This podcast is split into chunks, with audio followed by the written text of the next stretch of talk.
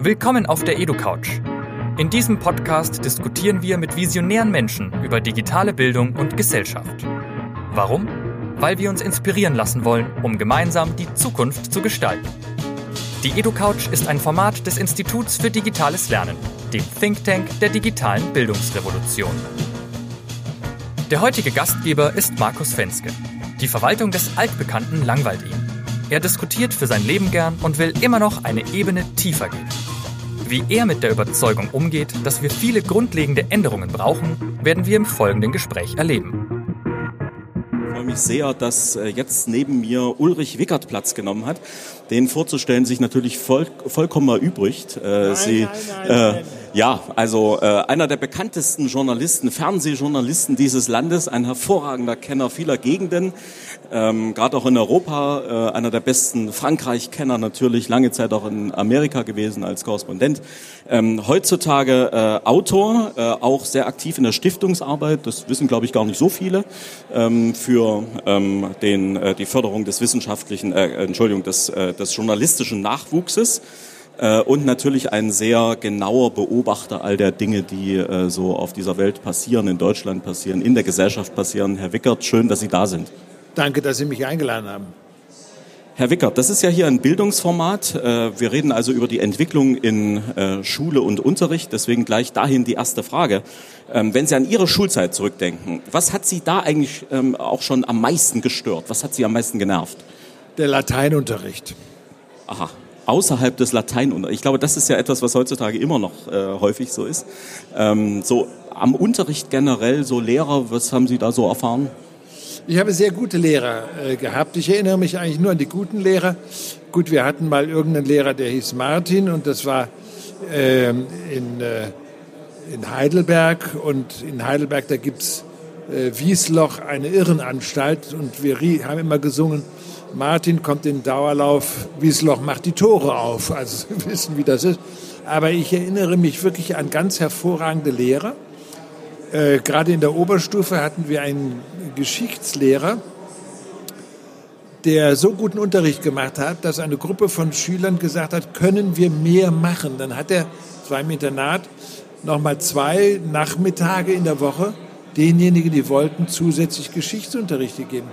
Also so eine Lehrer wünscht man sich. Und ich hatte einen hervorragenden Deutschlehrer, Wunberg, der wurde Professor in Tübingen dann. Und äh, auch der hat natürlich einen selbst beeinflusst durch die Art und Weise, wie er einem Literatur beigebracht hat. Nun war das eine Zeit, wo wir den Faust noch ganz durchgenommen haben und ich bedauere es, dass es heute nicht mehr der Fall ist. Aber zu meiner Zeit äh, waren das eigentlich außer Mathematik und Latein gute Zeiten. Und wenn Sie da nochmal so äh, an diese Zeiten denken, was hätten Sie sich gewünscht? Äh, was äh, hatten Sie so ein Gefühl, da fehlt immer irgendwas oder man könnte Dinge, Dinge auch anders machen? Also ich habe mir eigentlich nichts gewünscht, außer dass die Schule aus ist, muss ich Ihnen sagen. Da war ich eigentlich ziemlich banal. Ich habe jetzt nicht gedacht, könnte man äh, mehr Teamarbeit machen oder sowas. Nö, also ich habe das über mich ergehen lassen. Okay. So, nun reden wir ja heute hier auch ähm, äh, häufig über Digitalisierung äh, der Gesellschaft insgesamt. Und ich möchte Sie einfach mal gerade danach fragen, ähm, das taucht ja an vielen Stellen auf, das gesamte Leben wird sozusagen umgekrempelt. Äh, und das wird sich auch grundlegend ändern. Mit jedem Jahr merken wir, dass, dass Dinge anders funktionieren, als sie früher funktioniert haben. Ähm, was halten Sie von diesem Trend der Digitalisierung überhaupt? Ist das etwas, was Sie, was Sie nervt oder wo Sie sagen, ja, das finde ich eigentlich gut oder haben Sie da Ängste oder sind Sie begeistert? Wie ist das? Ich bin äh, da zwiegespalten. Es gibt äh, ganz vorzügliche äh, Entwicklungen und es gibt absolut gruselige Entwicklungen. Also ich mache kein Facebook, ich mache kein Twitter, all diese ganzen Geschichten, weil ich sage, das brauche ich nicht. Dafür habe ich auch die Zeit nicht und ich brauche diese kleinteilige Information nicht. Also da bin ich bisher immer gut mitgefahren. Ich sehe Riesengefahren im Internet. Auf der einen Seite, wenn wir sehen, die äh, terroristische Möglichkeit, sich Waffen zu bauen, äh, der Antisemitismus, der Rechtsradikalismus, ähm, all diese Geschichten sehe ich als eine große, große Gefahr und finde es bedauerlich, dass äh, es so viele, ja, ich weiß jetzt gar nicht, wie ich diese Leute bezeichnen soll, unkontrollierte Hassverbreiter äh, gibt, die, wenn sie die im Privatleben treffen, wahrscheinlich gar nicht so hässlich reden würden, aber im Anonymen es tun. Ich sage deswegen immer, es wäre sinnvoll, wenn es keine anonymen äh, Mails mehr gäbe, sondern jeder eine Adresse hätte, da würden sie sich anders benehmen. Es hat aber Riesenvorteile. Das fängt damit an, wenn ich ein Buch schreibe und plötzlich sagen, eine kleine Recherche machen will. Schwuppdiwupp habe ich sie gemacht. Also ich schreibe unter anderem ja auch Kriminalromane, die spielen immer in Paris. Meistens kenne ich die Ecken, aber wenn ich jetzt sagen will, jetzt geht der Mörder von da nach da, dann gucke ich mir das zum Beispiel nochmal auf Google Maps an. Und zwar sind da Bäume oder nicht Bäume. Und äh, das ist natürlich eine herrliche Geschichte. Ich, wenn ich ein Buch fertig habe, schicke ich das mit einem Knopfdruck zum Verlag. Muss es nicht, wie ich das früher machen musste, als man für der Schreibmaschine machte, erstmal zehnmal neu tippen, jede Korrektur neu tippen und dann per Paket schicken, per Einschreiben, wenn man Angst hat, das Manuskript geht verloren. Das sind natürlich auch wunderbare positive Entwicklungen. Nun gibt es ja auch eine große Debatte im Land über das Thema Digitalisierung und Bildung, Digitalisierung und Schule. Und da entstehen ja auch immer sehr schnell ähm, Gräben, mitunter sehr tiefe Gräben. Die einen, die sagen, also das ist auf jeden Fall Teufelszeug und das wird äh, die Bildung äh, unserer Kinder eher verhindern. Ähm, und die anderen, die sich sozusagen in diese Welt hineinstürzen und alle möglichen Apps ausprobieren im Unterricht und äh, Schule komplett neu denken. Äh, wo stehen Sie da? in der Mitte. Ähm, auf der einen Seite finde ich es unglaublich wichtig, dass wir Kindern beibringen, auf Papier zu lesen. Bücher auf Papier zu lesen. Also es gibt ja die jetzigen Forschungsergebnisse, die dazu führen, dass das Lesen auf Papier einfach doch sehr viel wirkungsvoller ist. Und deswegen bin ich der Meinung, es ist wichtig, Kindern in der Schule beizubringen, auf Papier zu lesen aber auf der anderen Seite ermöglicht äh, das Digitale natürlich ganz andere Dinge zu erfahren. Auch, ich finde, zu spielen. Man muss als Kind auch mit dem digitalen spielen können, obwohl ich diese ganzen Games, die es da gibt, äh, zum Teil mit großer Skepsis sehe, insbesondere wenn es darum geht, äh, wie schießen wir uns den Weg frei und all diese Sachen. Aber auf der einen Seite sage ich, Kinder müssen sehr früh lernen, mit diesem Tool, wie man das ja heute nennt, also mit diesem Werkzeug umzugehen, und zwar spielerisch umzugehen, damit es ihnen nachher ganz leicht fällt, äh, selbst eine Website aufzubauen oder weiß der Teufel welche Geschichten, was ich nie könnte, bei mir fängt es dann schon an, wenn ich irgendwelche Probleme habe, dass ich meinen Internetberater anrufe und dann sagt, ich gucke jetzt über Teamviewer mal bei dir rein, wie das Ganze ist. Okay, aber grundsätzlich müssen wir davon ausgehen, das gibt's, das entwickelt sich, das wird das Leben derjenigen, die jetzt heranwachsen, im Wesentlichen beeinflussen. Wir sehen ja allein bei der Möglichkeit, wie schaffe ich meinen eigenen Beruf? Indem ich plötzlich eine Idee habe und wie ich dann plötzlich da reingehe und dann, ja, habe ich eine Idee oder habe ich nicht eine Idee? Und das Interessante ist, dass dadurch ja auch das Verhalten im Unternehmen anders funktioniert. Wenn Sie sich erinnern, vor 100 Jahren, jemand macht Konkurs, dann hat er sich eine Kugel durch den Kopf geschossen, weil man durfte nicht Konkurs machen, dann ist das eine ja ein Versagen als Mensch. Ja, wenn heute einer ein Start-up macht und es klappt nicht, dann klappt es halt nicht. Dann macht man zu, dann macht man das nächste an. Und wenn man Glück hat, hat man nicht das Geld der Oma verbraten, sondern von irgendeinem, der ein Geld geliehen hat. Also das verändert ganz vieles und ich finde das auch eigentlich schön, dass man plötzlich merkt, ich kann aus dem Spielerischen heraus etwas machen. Ich finde es deswegen schön, weil das Spielerische ja bedeutet, ich möchte das machen. Also es gibt äh, von mir ein Motto, das es bis zum Buchtitel geschafft hat, nie die Lust aus den Augen verlieren. Also ist es doch wunderbar, wenn ich aus Lust etwas mache. Und das kann man gerade eben bei den Start-up versuchen. Kann man das ja immer wieder im Kopf haben. Ich habe jetzt Lust, das zu machen. Ich habe eine Idee. Ich mache das jetzt so. Ähm, ich erinnere mich, dass ich zwei junge, äh, ich glaube, die waren noch Schüler getroffen habe, die haben ein Start-up geschaffen, wie man Mathematik besser verstehen kann. Ja, das Ding war plötzlich ein Riesenerfolg. Also das haben die aus sich heraus so, weil sie plötzlich gemerkt haben, Mensch, mit Mathe gibt es Leute, die Probleme haben. Super, wunderbar. Also Sie sehen da, ich sehe beide Seiten. Aber das Gefährliche ist natürlich, dass wir äh, der Propaganda von anderen Staaten ausgesetzt sind auch. Nicht? Also die Russen zum Beispiel, die ja nun ganz klar ja, Russia TV und solche Sachen benutzen, um bei uns Unruhe zu schiften. Das halte ich für ein Riesenproblem.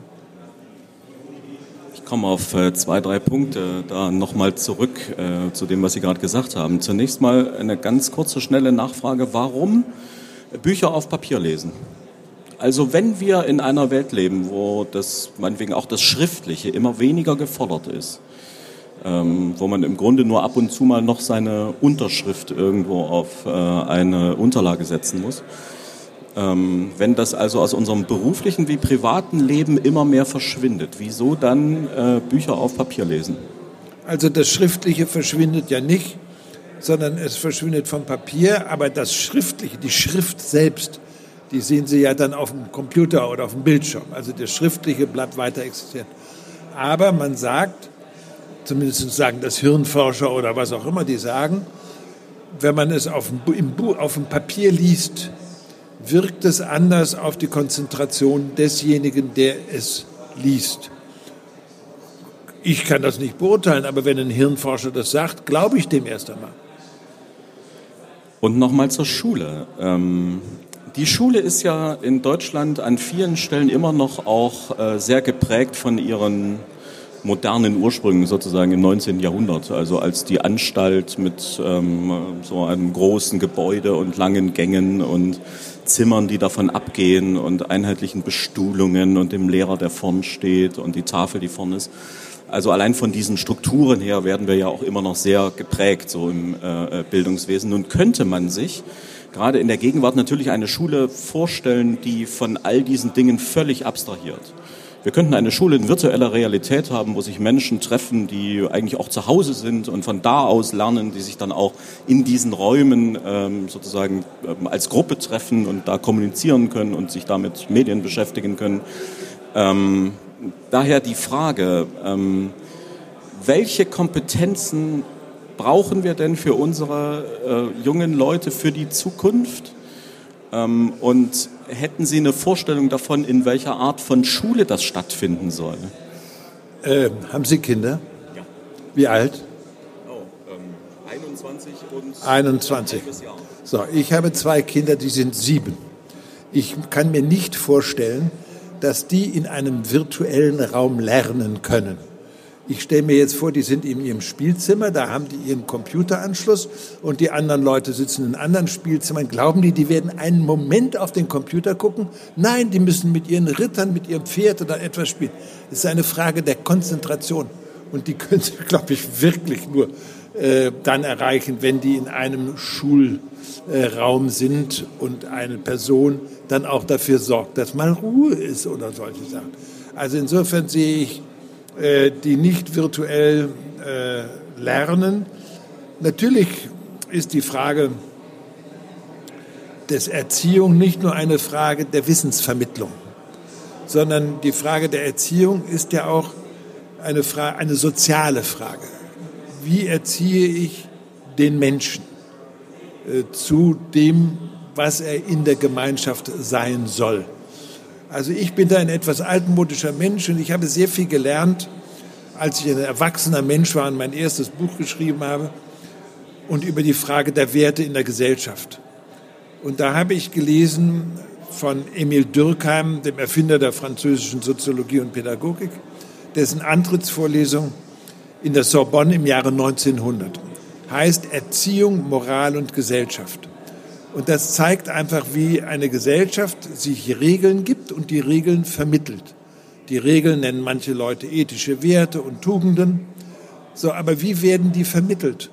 Und die können sie nicht über so einen Internet äh, virtuelle Schule vermitteln, sondern da müssen alle da sitzen und wenn einer sich nicht benimmt, dann wird er erzogen. Und dieses Erziehen ist etwas ganz Wichtiges, dass man nämlich sagt, man lobt oder man straft. Ja, und das Wichtige ist, dass das Strafen irgendwann auch weitergeht, wenn man älter wird. Und ich vermute, dass Ihre Kinder, wenn sie nun über 20 sind, auch schon manchmal bestraft werden. Und wir müssen in der Gesellschaft sogar so weit gehen, dass wir auch Erwachsene bestrafen, was ja passiert. Ich versuche mal noch ganz kurz bei diesem Thema zu bleiben und Sie noch ein bisschen dabei zu provozieren. Ähm wir gehen ja in eine Zeit, Sie haben das eben ja auch angedeutet, wo wir ähm, das Ziel gar nicht mehr so bestimmen können von Schule. Ja, früher gab es sozusagen diesen alten Bildungsvertrag. Ähm, da wurde immer gesagt, ja gut, also was die ältere Generation an Wissen und Erfahrungen aufgehäuft hat, ist sicher sinnvoll auch für die nachfolgende Generation. Ähm, nun wissen wir, ähm, ähm, wahrscheinlich brauchen die Leute in der Zukunft andere Dinge, ähm, andere Kompetenzen, andere fachliche Inhalte, andere methodische Fähigkeiten. Wir können sie aber noch nicht so genau bestimmen. Sie haben das eben gesagt, mit diesem junge Leute fangen im Grunde schon mit 17, 16, 17, 18 Jahren an, äh, mitunter ihr eigenes Startup zu haben und eine völlig neue Welt zu erschließen. Ähm, und ähm, jetzt sagen Sie, gut, also bestimmte Dinge müssen auch weiterhin sein, unter anderem auch Erziehung. Aber mit welchen Inhalten sollten wir uns eigentlich beschäftigen, um ähm, Leuten ein gutes Handwerkszeug oder eine gute Ausrüstung zu geben für dieses Leben in einer unbekannten Welt? Ist das immer noch Goethe? Ähm, also, ist das äh, ich habe ein anderes Gesellschaftsbild als Sie, obwohl Sie natürlich einen sehr schönen Satz eben gesagt haben von der unbekannten Welt. Das Buch, das ich gerade geschrieben habe und das gerade bei jungen Leuten äh, sehr stark ankommt, heißt Identifiziert euch, warum wir ein neues Heimatsgefühl brauchen. Und da steckt ganz viel drinnen. Wir müssen die Leute auf die Gesellschaft hin zu erziehen. Das heißt, wir müssen ihnen vermitteln, was es bedeutet, in dieser Gesellschaft, in der ihr groß werdet, zu leben und da geht es um eben die kollektive oder nationale Identität, die bei uns viel zu wenig vermittelt wird, weil wir Deutschen ein Problem mit der Identität haben. In der Identität sind die Sprache, ist die Kultur, sind die Sitten, ist aber auch die Geschichte. Das bedeutet für die Deutschen, es ist die Geschichte des Dritten Reichs da drin, der Konzentrationslager, der Judenvernichtung. Und das möchte man in seiner Identität nicht haben. Es ist aber drin, wir können es nicht leugnen. Und wir müssen vermitteln, dass Identität nichts politisch Definierbares ist. Es ist weder rechts noch links. Das ist wie wenn Sie sagen, ein Tannenbaum ist rechts oder links. Ist auch Quatsch. Und die Identität entwickelt sich eigentlich wie ein Meer, in dem es immer mehr Sedimente gibt, die sich absetzen über die Jahrhunderte und dann eine Berglandschaft formen. So entwickelt sich unsere Identität. Aus der bewussten Vermittlung der Identität, die wir viel zu wenig an den Schulen machen, entwickelt sich auch dann der Staatsbürger. Und den können Sie nicht losgelöst von allem Digitalen sehen, sondern der Staatsbürger ist derjenige, wenn er mal seine Identität, seine nationale Identität akzeptiert, ist dann auch bereit, Verantwortung in der Gesellschaft zu übernehmen. Und das ist ja etwas ganz Wichtiges. Er übernimmt Verantwortung. Er muss lernen, was sind die großen Werte der nationalen Identität der Nation. Freiheit, Gerechtigkeit, Solidarität. Und das sind alles Dinge, die man lernen muss. Ich selbst gehe da sehr weit. Ich gehe so weit, dass ich sage, um einen Sinn für die Verantwortung in der Gemeinschaft zu haben, sollten wir einen sozialen Pflichtdienst für junge Männer und Frauen einführen. Das heißt, wir müssen auch eine Zeit unseres Lebens der Gesellschaft opfern. Heute ist es so, wegen G8 hören viele mit 18 auf und dann müssen sie erst mal losfahren ach, ich muss jetzt, ich habe da einen Job auf einer Affenfarm in Namibia, ähm, ich muss nach Australien, Neuseeland, ich war noch nicht in Südamerika und dann treiben sie sich darum, lernen etwas über fremde Länder, aber nichts über die Gesellschaft, aus der sie selber kommen und in der sie Verantwortung haben müssen. Ich selber habe das große Glück gehabt, als ein junger Mensch in Amerika ein Stipendium zu haben zur Zeit von John F. Kennedy. Und dort hat der Satz von Kennedy mich den Rest meines Lebens mitgeprägt. Frag nicht, was dein Land für dich tun kann, frag, was du für dein Land tun kannst. Und das sind Dinge, die müssen wir vermitteln. Also sind diese Vorschläge, die wir gerade auch haben, äh, anbetracht der gegenwärtigen Lage, dass wir also politische Bildung stärken müssen, äh, das würden Sie sehr unterstreichen, zum Beispiel. Äh, oder fehlen da auch noch andere Dinge? Ich gehe da viel weiter. Ich sage, das ist ja nicht nur politische Bildung, sondern das ist die Bildung des Menschen als Bürger einer Gesellschaft. Politische Bildung ist ganz wichtig, das ist ein ganz wichtiger Teil. Aber Verantwortung bedeutet ja mehr äh, als politische Bildung. Ähm, Solidarität bedeutet mehr als politische Bildung. Solidarität kann ich ja außerhalb der Politik in einem Ehrenamt zum Beispiel zeigen. Oder wenn ich äh, mich danach richte, dass ich sage, äh, ich möchte, dass gewisse Sitten die in unserer Gesellschaft anerkannt werden als wertvoll, dass die eingehalten werden. Und das ist etwas Interessantes, was die Leute häufig gar nicht kapieren, dass Sitten etwas sehr Positives und auch was Modernes ist. Beispiel. Ähm, in den 60er Jahren, als ich studierte, da gab es einen Mülleimer für Papier, für Müll, für Flaschen, Weinflaschen und so weiter und so fort. Und wenn wir abends mal einen gesoffen hatten, Amselfelder, kennen sie heute nicht mehr, aber äh, man wurde gut betrunken damit und hatte nachher so einen Schädel. Okay, dann am nächsten Morgen hat man das in den Mülleimer geworfen. Das darf ich heute auch noch. Ich habe heute mehrere Mülleimer da stehen für verschiedene Sachen. Ich darf aber die Weinflaschen, heute kaufe ich vielleicht einen Bordeaux, in die, die Mülleimer fallen. Ich, das ist keine Ordnungswidrigkeit. Ich muss nichts bezahlen. Es, ist, es widerspricht aber den guten Sitten weil wir inzwischen wissen, dass die Mülltrennung etwas für, mit unserer Umwelt zu tun hat. Das hat was mit uns zu tun, mit unserem Leben. Und jetzt hat man also die Sitten verändert und ich kann bestraft werden, gesellschaftlich. Ich bringe die morgens runter, werfe, weil ich noch sage, wie lästig, komm, alles in einen Mülleimer. Da geht die Tür des Nachbarn auf. Und der Sohn kommt raus und studiert und sagt, aber Herr Wickert, die Flaschen müssten Sie eigentlich in den Flaschencontainer bringen. Der steht aber 500 Meter entfernt. Und ich sagte dem, wissen Sie, war schon mühsam genug, die Flaschen auszutrinken. So. Also, was hat er gemacht? Er hat mir gesagt, Sie verletzen sozusagen die guten Sitten. Jetzt, sechs Wochen später, habe ich wieder diese ganzen Flaschen da. Und dann sage ich mir, ich gucke auf die Uhr, ich sage, 10 Uhr, der ist in der Uni, geh leise runter, es klappert wieder, der studiert heute zu Hause. Herr Wickert. So, jetzt kriege ich eine rote Birne. Beim dritten Mal gehe ich sicher zum Flaschencontainer, weil ich nicht mehr erwischt werden will. Da ist die Bestrafung, die gesellschaftliche Bestrafung, indem er mich mit der schämen lässt. Und ich will mich nicht nochmal schämen. So funktioniert Gesellschaft auch. Und das hat nicht nur mit politischer Bildung zu tun, das hat mit gesellschaftlicher Bildung zu tun. Aber funktioniert das tatsächlich? Ich will da nochmal äh, sozusagen dagegen äh, reden. Ähm, die Dinge verändern sich sehr stark.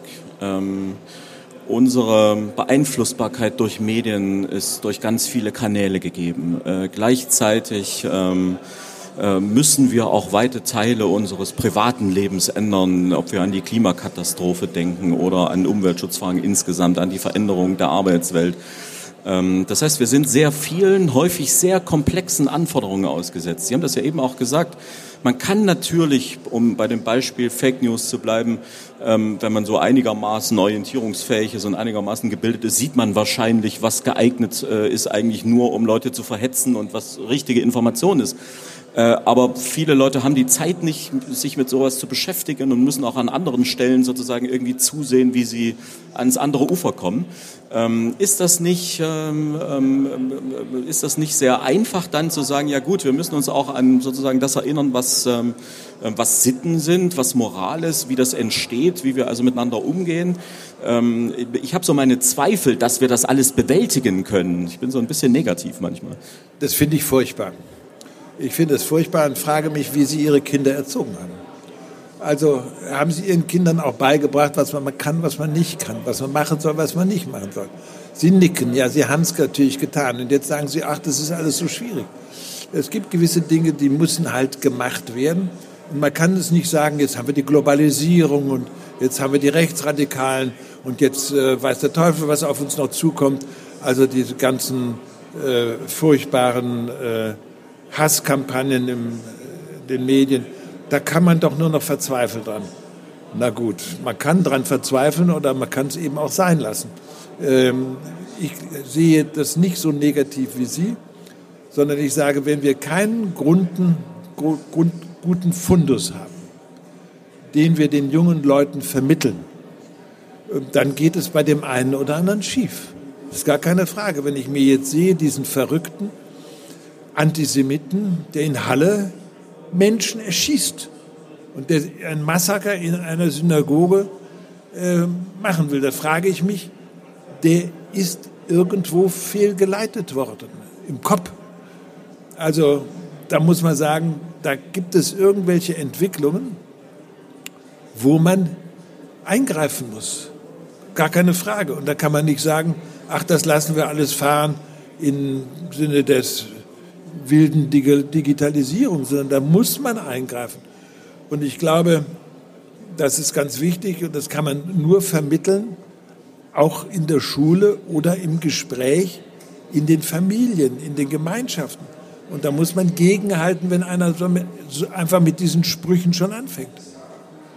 Herr Wickert, ich könnte, glaube ich, noch sehr lange über diese Themen mit Ihnen weiterreden. Äh, die Zeit ist allerdings äh, schon sehr fortgeschritten und ich glaube, Sie haben uns viele ähm, interessante Einblicke gegeben, auch in das, was Sie beschäftigt und was Sie in Bücher bringen. Ähm, und auch weil ich mich jetzt manchmal so immer auf die andere Seite gestellt habe, äh, vielem stimme ich zu. das wollte ich noch am Ende noch mal sagen. Herzlichen Dank für dieses Gespräch. Hat mir Spaß gemacht. Das war's mit der EduCouch. Wir bedanken uns beim Cornelsen Verlag für die freundliche Unterstützung dieser Ausgabe. Bis zum nächsten Mal.